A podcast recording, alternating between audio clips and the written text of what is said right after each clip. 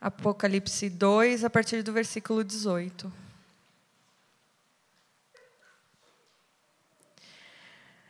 Ao anjo da igreja em Tiatira, escreva: Estas são as palavras do Filho de Deus, cujos olhos são como chama de fogo e os pés como bronze, bronze reluzente.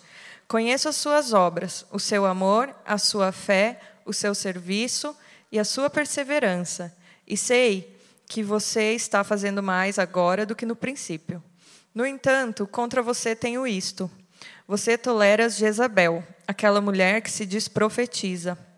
Com os seus ensinos, ela induz os meus servos à imoralidade sexual e a cometerem e a comerem alimentos sacrificados aos ídolos.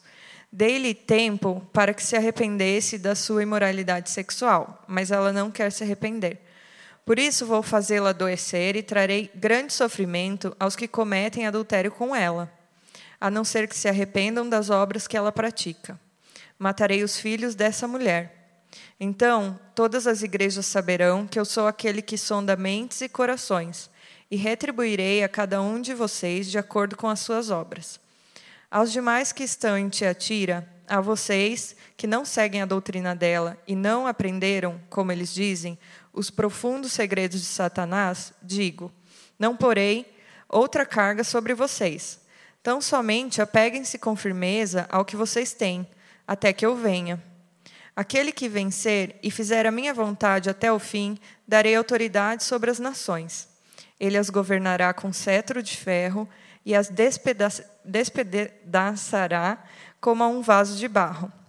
Eu lhe darei a mesma autoridade que recebi de meu Pai. Também lhe darei a estrela da manhã. Aquele que tem ouvidos, ouça o que o Espírito diz às igrejas. Essa é a palavra de Deus.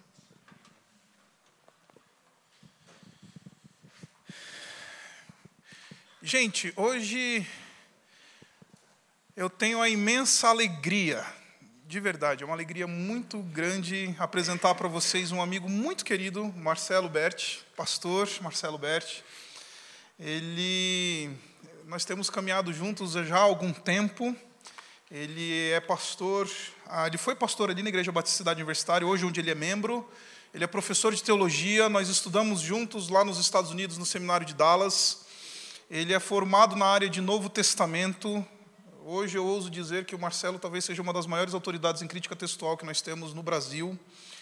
É assim, e, e, enfim, além da, da, dos vários atributos acadêmicos e teológicos que o, que o Marcelo tem, uma das coisas que eu amo no Marcelo é que o Marcelo ele é uma pessoa que tenta profundamente juntar conhecimento teológico com vida prática com Deus. O Marcelo foi uma das pessoas que mais me influenciaram nesse, nessa área, na minha vida devocional.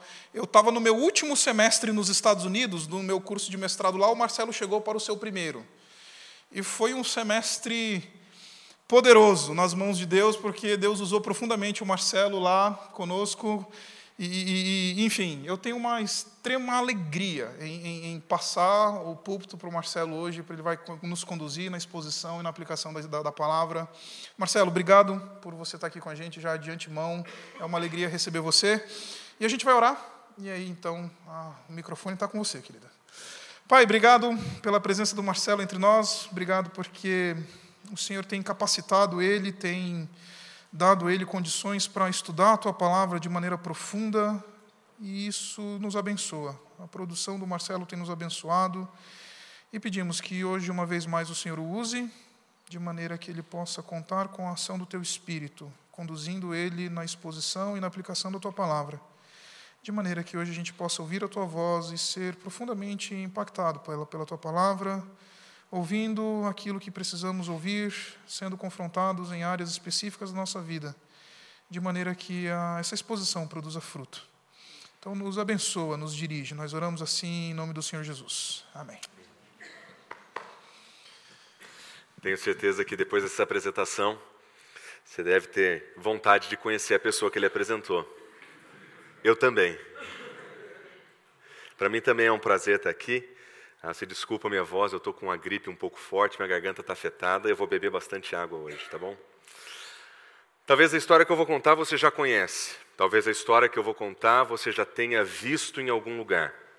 Infelizmente, A história que eu vou contar para vocês eu não conheci de outra pessoa, eu não recebi de ninguém. Infelizmente, essa história eu presenciei. Essa história aconteceu numa igreja pequena do interior. E se você sabe alguma coisa sobre igrejas pequenas e do interior, você sabe que é muito difícil realizar um ministério. Você tem poucas opções. São anos tentando fazer uma igreja funcionar. São anos se dedicando de modo intenso. E você não percebe nada novo na comunidade. São sempre as mesmas pessoas, são sempre os mesmos problemas, sempre a mesma coisa. E vamos supor que o nome dessa igreja tenha sido Igreja Batista da Liberdade. Nessa Igreja Batista da Liberdade, o pastor que havia fundado aquela igreja há muitos anos tentava fazer alguma coisa acontecer, não via muitos resultados. Até que um dia, um movimento que eles entendiam ser do Senhor começou a acontecer naquela igreja. E pessoas passaram a dizer que tinham uma revelação do Senhor para aquela comunidade. E durante o culto, pessoas se levantavam e proferiam oráculos diretos do Senhor, com mensagens para as pessoas da igreja. E algo como nunca tinha acontecido naquela pequena igreja do interior estava acontecendo, e pessoas passaram a descobrir o que acontecia lá. De repente, aquela pequena igreja já não comportava mais a quantidade de pessoas que tentava assistir os cultos. Fizeram dois cultos, estavam pensando em fazer o terceiro, queriam comprar um novo lugar. E tudo o que estava acontecendo era mediado pela palavra de profetas que recebiam do Senhor a mensagem. Pastor, um homem sério. A igreja cheia de pessoas sérias, mas eles não sabiam como lidar com o problema. Eles não sabiam exatamente como avaliar o que estava acontecendo. E parece que faltava um pouco de convicção, quem sabe um pouco de coragem, para dizer: até aqui nós vamos, o que passa disso é errado. E as profecias viraram profetadas, e a bagunça tomou conta.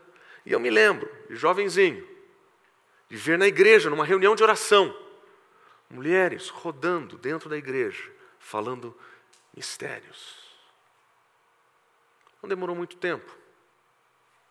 A multidão se dispersou. Não demorou muito tempo. E aquele movimento acabou. Os profetas foram embora. E aquela comunidade voltou a ser uma pequena igreja no interior, que não sabia exatamente o que tinha acontecido. Talvez histórias como essa você conheça de outros lugares. Infelizmente, na minha pequena experiência ministerial, essa foi uma das histórias que eu tive que presenciar. Eu vi essas coisas acontecer. E o que aconteceu nessa igreja é muito parecido com aquilo que acontece na igreja batista de Tiatira. Se você abrir a sua Bíblia para Apocalipse capítulo 2, você vai perceber que naquela igreja tinha algo muito excepcional acontecendo. A verdade é que essa igreja era uma igreja formada de pessoas sérias. Eram pessoas que de fato amavam o Senhor, eram pessoas que de fato mostravam com seu comportamento o que eles queriam. Mas algo novo estava acontecendo. E parecia que lhes faltava convicção.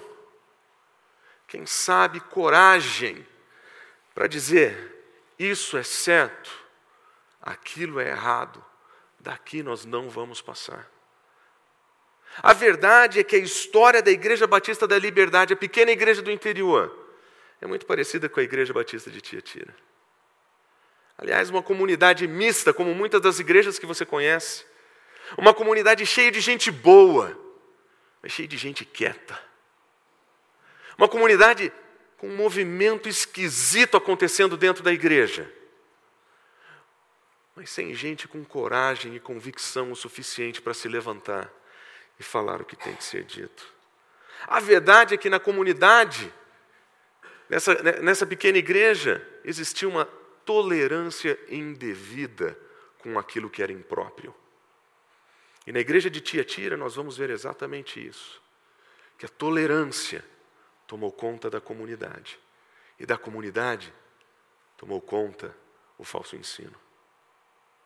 É por isso que na mensagem de hoje eu gostaria de apresentar três grupos que estão presentes nessa carta, três grupos que estão presentes em várias das igrejas que nós conhecemos e três grupos que, se Deus quiser, não vão fazer parte da Igreja Batista Urbana. Abram sua Bíblia para Apocalipse capítulo 2, versículos 18 a 29, o texto que nós lemos há pouco. Na igreja de Tiatira, em primeiro lugar, nós vamos encontrar um grupo de pessoas que nós vamos chamar de cristãos. E esses cristãos são cristãos sérios, são pessoas que estão levando sua vida a Deus de verdade. Eles levam sua vida com empenho. E esses cristãos, eles são reconhecidos por suas boas obras. Observe o versículo 19 comigo. Eu conheço as obras de vocês. Observem as obras dessa igreja o seu amor, a sua fé, o seu serviço e a perseverança de vocês. Aliás, ele diz: Eu conheço ainda mais. Eu sei que as obras que vocês praticam hoje são melhores ou são mais abundantes daquelas que vocês praticavam no início. Essa é uma igreja bem diferente daquela igreja que nós vemos em Éfeso, que tinha abandonado no capítulo 2, versículo 5, as boas obras do princípio. Essa era uma igreja em expansão. Uma igreja formada por uma comunidade que tinha um comportamento adequado, uma prática da fé adequada. Eles viviam de modo correto, observe: é fé, é amor, é, é serviço, é perseverança. E as obras que eles praticam hoje ou são maiores ou são melhores que aquelas que eles praticavam no começo. Eles estão crescendo, eles estão em uma ascendente na sua vida com Deus. E nosso Senhor Jesus Cristo reconhece isso naquela comunidade. As obras de vocês dão bom testemunho a respeito de quem vocês são. As boas obras de vocês são conhecidas. E conhecer uma igreja pelo amor não é pouca coisa, especialmente no contexto do mundo antigo. Ser conhecido por fé e perseverança, no contexto de perseguição no contexto de sofrimento. Isso não é pouca coisa. Essa é uma igreja formada por cristãos sérios, gente boa. Aliás, eles não são só apenas reconhecidos pelas boas obras que eles praticam. Na verdade, se você olhar no versículo 24, você vai perceber que estes que estão lá também são aqueles que não aderiram ao falso ensino. O texto diz que eles não aderiram a esta doutrina, a doutrina desta falsa profetisa na comunidade. Eles sabiam que o ensino não era correto e eles não aceitavam aquele ensino. Aliás, o texto diz que eles não apenas não aceitavam o ensino, mas eles rejeitavam aquilo que era conhecido como as, as coisas profundas ou os segredos de Satanás. Talvez exista uma certa ironia no modo como, como o autor descreve esse ensino. Bem, na verdade, nós sabemos pelo Novo Testamento que muitas vezes o ensino das Escrituras ele é descrito como as coisas profundas de Deus. E talvez exista uma certa ironia no tipo de ensino que fazia parte dessa comunidade, que talvez aquilo que eles achavam que eram as coisas profundas de Deus eram, na verdade, as coisas profundas de Satanás eram, na verdade, um instrumento do inimigo.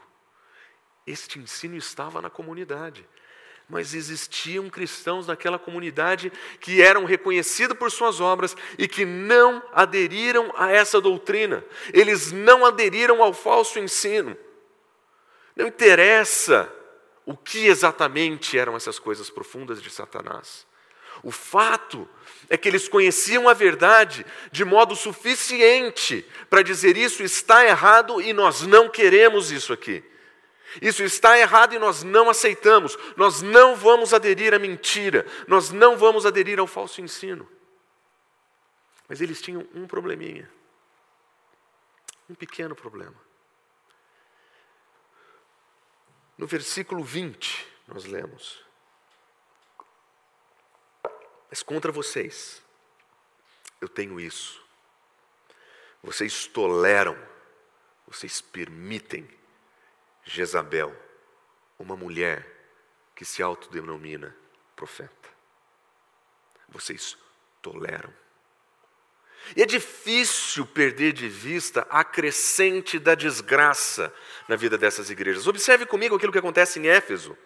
O Senhor Jesus Cristo, quando fala a respeito da comunidade de Éfeso, no capítulo 2, versículo 2, ele diz: Eu conheço as obras de vocês, o trabalho duro, a perseverança, e ele diz ainda: que vocês não toleram os homens maus, que vocês colocaram à prova aqueles que se auto-intitulam apóstolos, mas não são, e vocês os encontraram em falsidade, vocês perceberam que eles eram mentirosos. Na comunidade de Éfeso, não apenas a, a, o falso mestre estava por perto, mas eles rejeitaram o falso mestre. Em Pérgamo acontece algo parecido, mas um pouco mais diferente, porque no versículo 14, contra alguns de vocês eu tenho que vocês aderiram à doutrina de Balaão. Vocês estão seguindo o falso ensino. O falso ensino estava fora da igreja, mas ele estava influenciando dentro da igreja. A igreja batista de Tiatira era diferente. Não era o falso ensino que influenciava a igreja. Não era mentira. Era o próprio falso profeta que estava dentro da igreja. A tolerância deles era tão grande tão grande que, apesar de serem pessoas boas, com boas intenções, com boas obras, com amor, com fé, com perseverança, que rejeitavam o ensino dela, eles permitiam que ela fizesse parte da comunidade. Talvez faltasse um pouco de coragem, talvez faltasse um pouco de convicção, mas eles toleravam a presença dela na comunidade. Aliás, foi Chesterton que disse que a tolerância é a virtude da pessoa que não tem convicções. E talvez nessa comunidade faltava um pouquinho de convicção. E o que é impressionante a respeito desse texto é que ele é extremamente atual. Nós vivemos em um ambiente onde a tolerância é a palavra mais bonita do mundo. A única intolerância que deve ser e que deve existir é a intolerância da intolerância. Tolerar, aceitar, receber faz parte da nossa sociedade. Os nossos filhos estão sendo educados assim. Essa é a mensagem que nós ouvimos na televisão. É isso que os seus amigos postam no Facebook. Tolerância é a palavra da nossa sociedade. E se tolerância significa entender, receber, abraçar, aqueles que têm opiniões diferentes de você, fique tranquilo. Isso faz parte da nossa vida. Mas se tolerância significa abraçar ou permitir que esses ensinos façam parte da sua comunidade, da sua vida, tem alguma coisa muito errada acontecendo. O que me chama a atenção na comunidade de Tiatira é que eles eram pessoas boas, bem instruídas, gente do bem. Mas eles tinham um problema. Eles toleravam a presença do falso profeta. E nessa comunidade, o falso profeta tem liberdade. Aliás, quem é esse falso profeta? E o que ele faz dentro da igreja? No versículo 20 nós vemos vocês permitem Jezabel, uma mulher que se chama, que chama a si mesmo de profetisa, observe, ela ensina e seduz os meus servos a praticarem a imoralidade sexual e a comerem a comidas sacrificadas aos ídolos. Quem é o falso mestre? É interessante no texto que, que o autor resolve atribuir um nome a essa pessoa que não é o nome que essa pessoa provavelmente tem. Da mesma forma que na igreja anterior nós vimos que o ensino de Balaão estava influenciando a igreja, sem pensar que existia um homem chamado Balaão que estivesse por trás do ensino, mas alguém que representasse o perigo que Balaão representou. Na igreja de Tiatira nós temos uma mulher, talvez uma pessoa, não necessariamente uma mulher, mas ela representa a influência negativa dessa mulher chamada Jezabel. E quem era Jezabel? Jezabel foi a profetisa que levou os filhos de Israel a cometerem idolatria dentro de Israel. Que levou os filhos de Israel a abandonarem a adoração de Yahweh e a seguirem Baal. Foi a mulher que conseguiu destruir a adoração verdadeira dentro de Israel. A mulher que matou os profetas. A mulher que perseguiu os profetas. Jezabel, a enganadora. É interessante que a primeira característica que o autor dá para Jezabel em Tiratira, além do nome que ele atribui, é que provavelmente é uma característica de quase todo falso mestre da igreja primitiva. Ele é auto-intitulado. Ele atribui a si mesmo um título de respeito. Lembra da igreja de Éfeso? Existiam aqueles que eram intitulados apóstolos. Eles se chamavam de apóstolos, mas não eram. Se você olhar na igreja de Esmirna, tinha aqueles que eram intitulados judeus, mas eles não eram. Em Tiatira, nós temos aquela que é auto-intitulada profetiza, mas não era. Essa mulher, o problema dela não era o fato de que ela era uma mulher e que ela ensinava.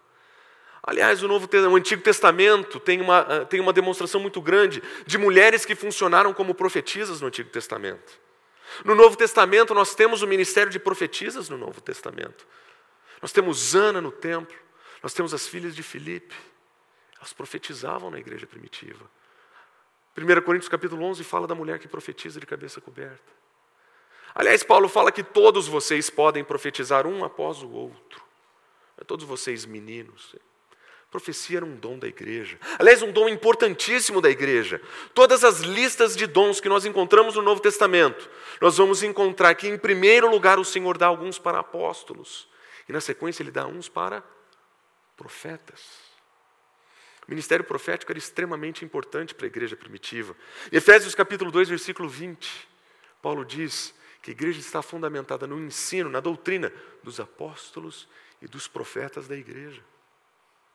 O ministério profético não era uma coisa muito pequena, aliás, era porque o, prof... o ministério profético era algo extremamente importante que essa mulher, Jezabel, se auto-intitula profetiza. Mas qual era o problema dessa profetisa? Observe o que o texto diz. Ela ensina para enganar. Ela ensina para enganar. No versículo 20, nós temos dois verbos atribuídos a ela, a prática daquilo que ela faz: ensinar e enganar. Algumas versões trazem ensinar e seduzir. E a palavra seduzir cabe muito bem nesse contexto. É impressionante a tônica imoral atribuída a essa mulher. Aliás, o nome Jezabel já inspira um pouco disso. Ela foi chamada de prostituta, ela foi chamada da mulher que está adulterando o povo. Mas é interessante que ela engana os meus servos a cometerem a imoralidade sexual e a comerem a comida sacrificadas aos ídolos. Se você lembra um pouco daquilo que aconteceu na, na mensagem do domingo passado, era exatamente o mesmo problema. No contexto do mundo antigo, era impossível separar a religião da sensualidade. Era impossível separar essas duas coisas. Existiam prostitutas cerimoniais, existiam cultos que envolviam sensualidade. A imoralidade fazia parte da religião. E essas pessoas estão sendo seduzidas por uma profetisa dentro da igreja a levarem uma vida como aqueles que vivem no mundo pagão e nas religiões pagãs daqueles dias. Ela ensina para seduzir, ela ensina para enganar. E o ensino dela é carregado desse tom de imoralidade. Tem duas formas que nós podemos entender esse texto aqui. Uma dessas formas é que essa mulher, ah, no seu próprio ensino, ela funcionava, quem sabe, como uma meretriz dentro da igreja. E as pessoas, de fato, adulteravam com ela. Uma leitura mais literal te levaria nessa direção. Mas talvez é mais possível que o símbolo de Jezabel esteja funcionando, de que essa é uma mulher perspicaz, que está conseguindo convencer aquela comunidade que não existem problemas em se associar a verdadeira adoração com a adoração pagã que acontece no templo. Aliás, para aqueles nessa comunidade que precisavam fazer negócios naquela cidade, eles precisavam se envolver em algum nível com a religiosidade local. Eles precisariam comer comidas que foram sacrificadas aos ídolos, porque o comércio acontecia no ambiente de alimentação. Não tem nenhum problema em ser um adorador verdadeiro e abraçar as práticas pagãs dos nossos dias. Não tem nenhum problema ser cristão e seguir o exemplo que esse mundo nos dá. Mas a pior característica dessa mulher, que é a característica fundamental de um falso mestre, não apenas que ensina errado, não apenas que é, é auto-intitulado, mas observe o que diz no versículo 21. A ela eu dei tempo para que ela se arrependesse, mas ela não quis se arrepender da imoralidade dela. É aqui que nós encontramos todo falso mestre da história da igreja. Ele sabe que está errado, ele foi confrontado com a verdade e ele não quer se arrepender. A intencionalidade para o mal e a determinação em continuar na prática do mal é a característica fundamental daquele que é o falso mestre. E essa mulher era exatamente assim. Ela não tinha começado esse problema recentemente. Ela não tinha começado a sua carreira de profetada recentemente. Ela já estava na igreja há tempo suficiente para que o próprio Senhor lhe tivesse dado tempo para se arrepender. E ela não quis. Ela não quis. E esse é o grande problema da tolerância. A tolerância não é apenas a falta de convicção, não é apenas a falta de coragem. A tolerância é a atitude que permite que dentro da nossa comunidade se levantem pessoas que vão nos seduzir e nos levar para longe de Jesus Cristo. Eu e Isaac, nós estudamos juntos no seminário de Dallas. Mas nós também estudamos juntos no seminário bíblico Palavra da Vida. E naquele seminário, nós tivemos amigos, ou pessoas em comum que nós conhecemos, que nós sempre íamos olhar para cima. Um deles era sensacional. Ele era chefe de turma, chefe de tarefão, chefe de quarto, chefe dos alunos. De todos os critérios que o seminário usasse para descrever um aluno, bom. Ele passava com excelência em todos. Ele era bom aluno, bem relacionado. Ninguém duvidava da prática cristã daquele homem. Um homem íntegro. Aliás, ele era tão íntegro e tão santo que nem eu nem o Isaac conseguimos ser amigo dele. A gente não estava naquela categoria. A gente não pertencia à categoria dos santos. E o tempo passou. Um dia eu estava na minha igreja e eu vejo meu amigo entrar pela porta. Pergunto como ele está, ele falando que está sendo perseguido na igreja. Eu falo, é isso que acontece. Gente santa é perseguida, não tem jeito. É, isso é a prova cabal de que o cara é um homem do Senhor. Está sendo perseguido, está sendo colocado para fora da igreja. As pessoas se reuniam de madrugada votando que ele saísse. Eu falei, por que, que eles querem fazer isso com você? Ele falou, eu prego a verdade. Eu estou ensinando aquilo que a Escritura diz, eles não querem ouvir. Está aí o testemunho. Fiquei sabendo que ele foi colocado para fora. Não lembro exatamente se ele estava para se casar ou tinha se casado há pouco tempo, mas eu sei que foi nesse período da vida dele. E pouco tempo depois, encontrei um outro amigo em comum. E nós começávamos a, a, a transmitir a mensagem dos amigos. A gente sempre pergunta, quando se encontra um amigo, fala, ai, fulano, como vai ser? Você tem notícia? E eu perguntei, você lembra dele? Ele falou, eu lembro, falei, cara, que história, foi perseguido, colocado para fora. Esse meu amigo me disse, essa é a história que ele conta. Você tem que saber o que realmente aconteceu. Eu falei, o que aconteceu? o casamento dele acabou. O casamento dele acabou. Ele falou, pouco tempo depois o casamento dele acabou. Como o casamento dele acabou?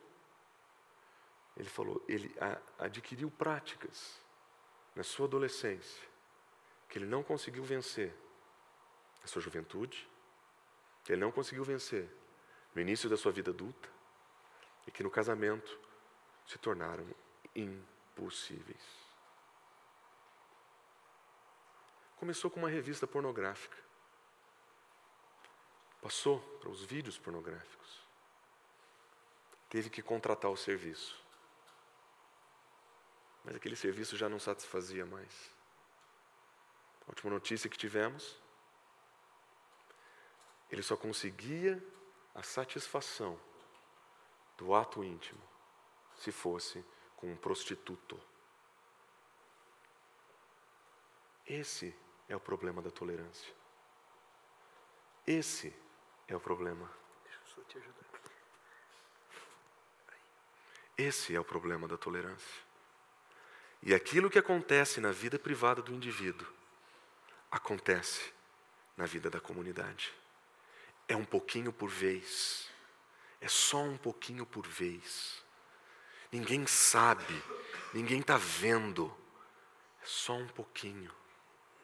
A tolerância permite o desenvolvimento da maldade. E essa igreja era uma igreja de gente boa, era uma igreja de gente santa. Mas eles não tinham a convicção necessária, eles não tinham a, a, a, a coragem necessária para se levantar contra o erro.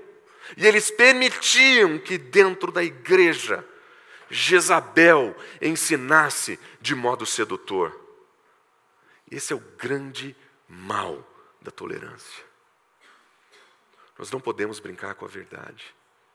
Nós não podemos abrir portas para a imoralidade porque onde ela estiver, ela vai se alastrar.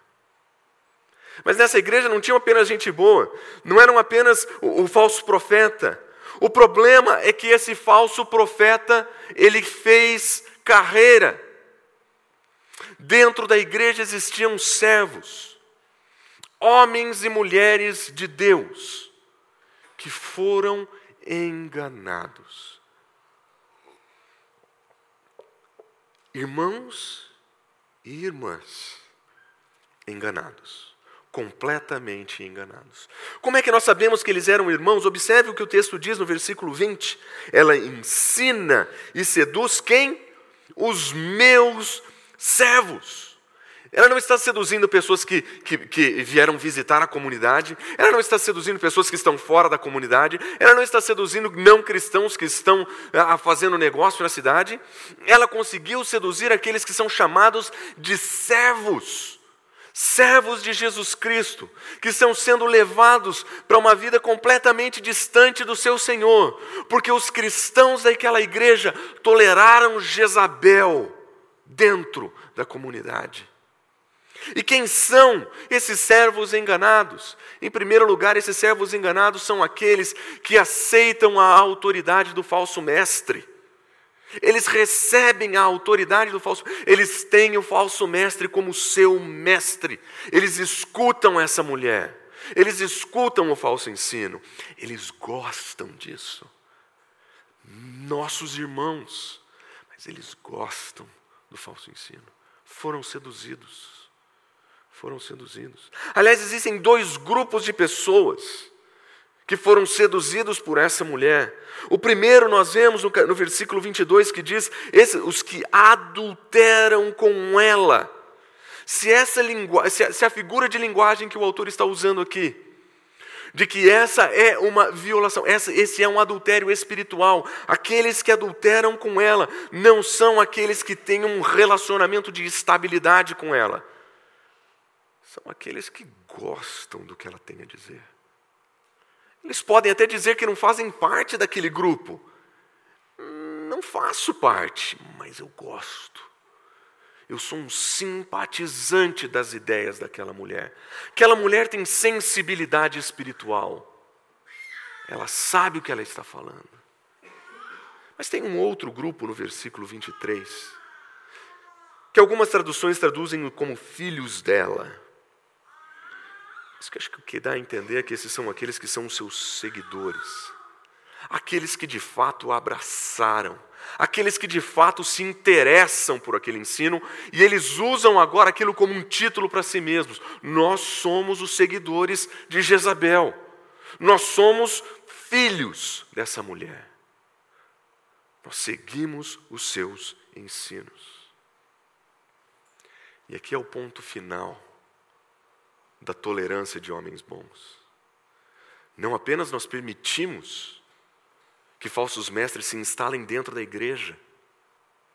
Nós permitimos que ele faça carreira e que ele engane os nossos irmãos. O grande mal da tolerância é que nós permitimos o fracasso dos nossos irmãos. Nos falta convicção, nos falta coragem, e nós não nos importamos com aqueles que estão perto de nós. Jezabel fez carreira na igreja de Tiatira. Ela tem os seus seguidores. E ela os convenceu da mentira. E essas são as histórias que nós ouvimos por todos os cantos. Essa é a história da igreja brasileira. Nós temos os nossos falsos mestres, mas nós toleramos. Nós vamos deixar que ele seduza os nossos irmãozinhos. Afinal de contas, só cai na ladainha deles aqueles que são de intelecto fraco, não é verdade? Nós que temos a verdade, jamais. Nós que conhecemos a verdade, jamais. Aquele falso ensino não me atrapalha, mas destrói os nossos irmãos. E a verdade é que nos falta convicção. Quem sabe, coragem para se levantar e dizer: aqui é onde nós traçamos a diferença. Isso é verdade, aquilo é mentira, e nós não vamos aceitar. Nós não vamos permitir que isso entre na nossa comunidade. Nós vimos os falsos mestres, nós testamos os falsos mestres, e nós sabemos isso é falso. Que num mundo de tolerância, convicção parece arrogância. Que seja. Eles que pensem o que quiserem. Eu quero servir ao meu Senhor de um jeito que o agrada. Aliás, tem mais uma pessoa que aparece nesse texto. Uma pessoa que não poderia passar de modo nenhum desapercebido. Aliás, é ele quem dita a carta. E é importante lembrar que todos nós estamos diante dele. Observe o que o versículo 18 diz. Essas são as palavras de quem? Do Filho de Deus. Essa é a primeira e única vez que Jesus Cristo é chamado de Filho de Deus. É aquele que tem os olhos como fogo flamejante e os pés semelhante ao bronze polido. As características do Senhor aqui são difíceis de perder de vista. Usando os exemplos de Daniel, o mensageiro que é semelhante ao Filho de Deus, que está na fornalha com seus amigos, que tem olhos como fogo, pés como bronze. Aliás, ele tem essas características porque ele sabe quem você é e a que grupo você pertence. Ele conhece as suas obras, ele conhece a sua tolerância, ele sabe onde você está dando brecha para o falso ensino entrar e tomar conta da sua vida. Todos nós estamos diante de um Senhor que tem olhos, que permite ver exatamente quem nós somos, o que nós fazemos, a que ensino nós aderimos e onde está a nossa falta de convicção. Aliás, ele não é somente capaz de ver, não. Ele tem pés semelhante ao bronze polido, porque ele também é capaz de retribuir a cada um de nós de acordo com as nossas obras. Observe que Jesus Cristo retribui a cada um nesse texto, de acordo com suas obras. Observe no versículo 22: A esta mulher saibam, eu a colocarei em coma. Aliás, o texto diz em cama, alguns comentaristas dizem que ele vai a fazer a adoecer gravemente. Essa falsa profetisa será punida, não importa o quanto as pessoas gostem dela. Ela vai parar na cama.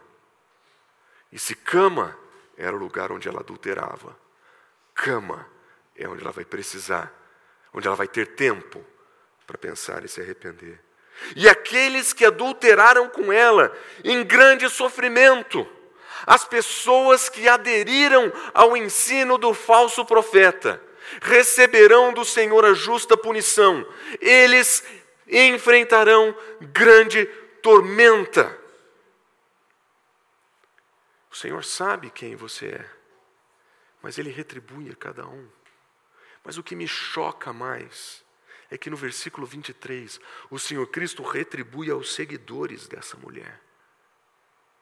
E a disciplina aos seguidores é maior do que a disciplina do falso profeta. E os filhos dela, os seus seguidores, eu os matarei. Aliás, o texto usa, usa uma expressão muito interessante. Se fosse traduzido literalmente, seria: Eu matarei com morte. Talvez um semitismo de eu os matarei com praga. Seja qual for o método que o Senhor queira usar, Ele vai matar os seguidores do falso profeta. Aliás, é exatamente isso que ele diz. Ele vai fazer isso para que todas as igrejas saibam que ele é aquele que sonda, o que é que ele sonda? Os pensamentos e o coração, e é aquele que retribui a cada um de acordo com as suas obras. Olhos flamejantes, pés como bronze polido. Ele vai esmagar os seus seguidores, os seguidores dessa mulher. E todos nós estamos diante desse Senhor. Aliás, na urbana, tudo em função de Jesus Cristo. E Ele sabe quem você é, Ele sabe quem eu sou. Ele sabe das ideias que você simpatiza, que não, são, não condizem com a verdade do Evangelho. Ele sabe as pessoas que você segue no Twitter, no Facebook. Ele sabe quais são os ensinos que você está aderindo e que vão te levar para longe do Senhor. Meus irmãos, por favor, não tolerem o mal. Não tolerem a imoralidade. Não tolerem o falso ensino. Não permita que a história que aconteceu na Igreja Batista da Liberdade, a história que eu contei, a, a história que aconteceu na Igreja de Tiatira, não permita que essa história aconteça na Igreja Batista Urbana. Sejam vigilantes, não tolerem o homem mau, não tolerem o falso ensino. Porque a vocês, querem levar uma vida de fidelidade, o nosso Senhor Jesus Cristo diz o seguinte: sobre vocês, versículo 20, final do versículo 24. Eu não colocarei nenhum fardo adicional, senão que aquilo que vocês têm, mantenham até que eu volte. Guarde até que eu volte. Sejam fiéis com aquilo que vocês receberam. Não tolerem a imoralidade, não tolerem o falso ensino, não se permitam seduzir pelo ensino sedutor dos falsos mestres ao nosso redor. E como encorajamento, eu termino dizendo ao vencedor, aquele que guarda até o fim as minhas obras, a esse eu darei autoridade a esse apacentará as nações com cetro de ferro. É esse que despedaçará como vaso de barro, esses que entram na igreja. Aquele que tem ouvidos para ouvir, escute o que o Espírito diz às igrejas. Senhor Deus, por favor, Senhor,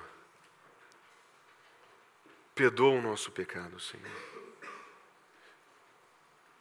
Perdoa a nossa tolerância indevida com os ensinos que não te agradam, Senhor.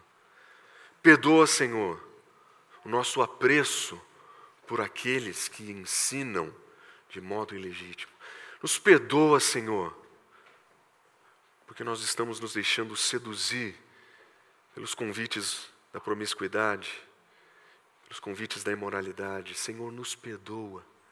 E não permita, Senhor, que nos falte convicção e coragem para se levantar contra o falso ensino. Senhor, cuida dessa comunidade, Senhor. Cuida dos pastores e líderes dessa comunidade. Que eles pastoreiem essa igreja com zelo e com amor. Que eles sejam sérios com a tua palavra. Que não permitam a presença do homem mau e do ensino que não é de acordo com o Senhor. Capacita, Senhor, a cada um de nós a ter convicção e coragem. Nós oramos em nome de Jesus. Amém.